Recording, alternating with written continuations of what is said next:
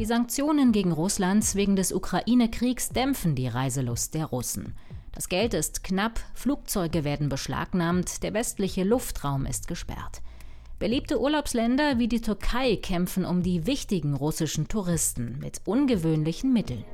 Darum geht's in dieser Ausgabe von Wieder was gelernt, dem NTV-Podcast.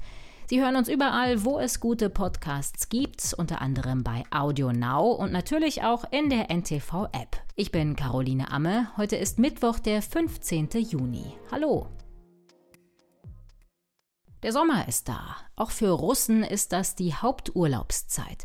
Doch Verreisen ist für sie gar nicht so leicht möglich in diesem Sommer. Da sind zum einen die Sanktionen wegen des russischen Angriffskriegs auf die Ukraine, die die russische Wirtschaft mehr oder weniger hart treffen. Die Inflation steigt jedenfalls an, alles wird teurer. Das Forschungs- und Gutachterinstitut der VEB Bank rechnet damit, dass immer mehr Menschen in die Armut abrutschen werden. Urlaub machen ist für viele Russinnen und Russen gerade nicht so einfach. Ihnen fehlt aber nicht nur das Geld zum in den Urlaub fahren, die Hauptfrage ist eine andere, sagt Marco Gardini. Er ist Professor für Tourismus an der Hochschule Kempten. Das ist ja eher so eine psychologische Frage. Will ich in dieser Zeit überhaupt einen Urlaub in Russland oder im Ausland machen? weil natürlich die Sanktionen so ein Stück weit sich im Alltag der Menschen schon bemerkbar machen. Klar, wir reden jetzt nicht von der Minderheit der Superreichen, ne, die natürlich mobil oder finanzstark sind ne, und dadurch viele Optionen haben, die vielleicht die Mittelschicht nicht so sehr hat und die durch die Sanktionen in ihrer Urlaubsentscheidung natürlich stark eingeschränkt sind. Also sei es durch den Wegfall von Flugverbindungen oder Kapitalverkehr. Ne? Und wenn man jetzt so langsam hört, ne, dass die Wirtschaftssanktionen anfangen zu greifen, das macht sich ja in so einer stagnierenden Wirtschaft, der Inflation, auch einer anwachsenden Arbeitslosigkeit bemerkbar, dann ist eben vor diesem Hintergrund die Frage, ob die Urlaubsfrage da so dominant im Vordergrund steht. Aber auch wenn Geld und Reiselust da wären, wie vor Russlands Angriff auf die Ukraine, die Möglichkeiten aus Russland herauszukommen sind begrenzt. Zwischen Moskau und der EU und anderen europäischen Ländern gibt es wegen der westlichen Sanktionen momentan keinen Flugverkehr. In Südrussland sind wegen des Angriffskriegs aktuell elf Flughäfen geschlossen. Wer von Russland aus ins Ausland fliegen will, muss lange, teure Umwege in Kauf nehmen. Dazu kommt, dass die Fluggesellschaften nicht mehr an Ersatzteile kommen für ihre Flieger von Airbus oder Boeing. Viele Flugzeuge auch von russischen Airlines sind ja bei westlichen Unternehmen geleast. Sobald die aus Russland rausfliegen, ne, werden die am Boden festgehalten als Vermögenswerte, die dann den Sanktionen unterliegen. Also insofern ne, bleiben ne, diese Flugzeuge natürlich auch am Boden. Und insofern ist dann der Flugverkehr natürlich extrem stark eingeschränkt. Im Landverkehr, ne, ich denke mal Richtung Ukraine und Süden und Schwarzmeerküste, wird es auch natürlich zu Beschränkungen kommen.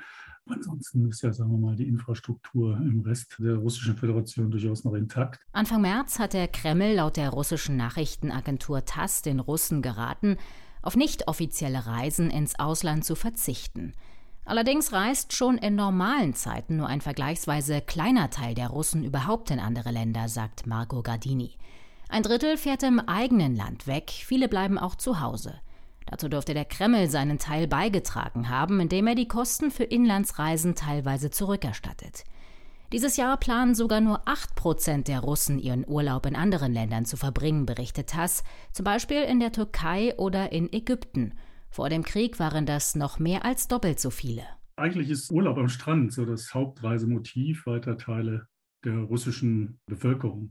Wenn sie denn überhaupt in Urlaub fahren, tatsächlich reist die Hälfte so gar nicht, 30 Prozent eher inland und nur 20 Prozent, ne, also im Gegensatz zu den fast 80 Prozent der Deutschen, ne, reist eigentlich ins Ausland. Im Nahbereich sind es eigentlich in der Vergangenheit immer so die Schwarzmeerküste, auch die Krim, Türkei, Zypern, Ägypten gewesen. Im Fernbereich eher dann so Ziele wie Thailand, Indonesien, China, Sri Lanka und andere.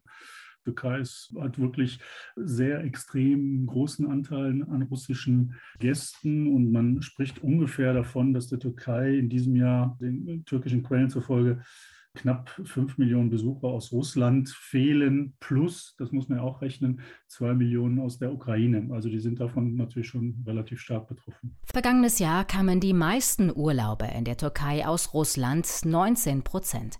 Auf Platz zwei Gäste aus Deutschland. Die Ukrainer machten die drittgrößte Gruppe aus.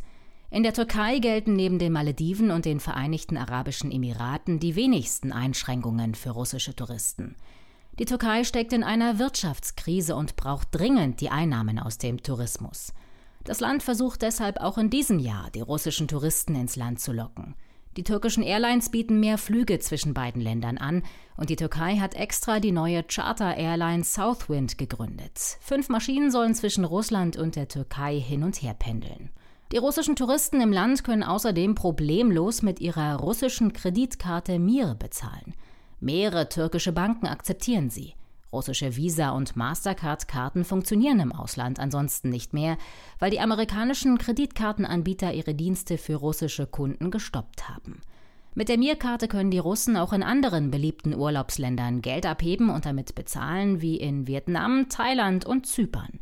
Auch Zypern rechnet damit, dass wegen des Ukraine-Kriegs dieses Jahr Zehntausende russische und ukrainische Urlauber wegbleiben. Eigentlich ist das tatsächlich nur so in Einzelfällen wie der Türkei zu beobachten, dass sie trotz der Sanktionen eben diese russische Kreditkarten akzeptieren. Ansonsten kann man eigentlich sagen, dass so nach diesen zwei Jahren existenziell bedrohlicher Pandemieerfahrung sich kaum eine Destination oder Land leisten kann, nennenswerte Zugeständnisse zu machen, wie beispielsweise über einen Preis oder ähnliches.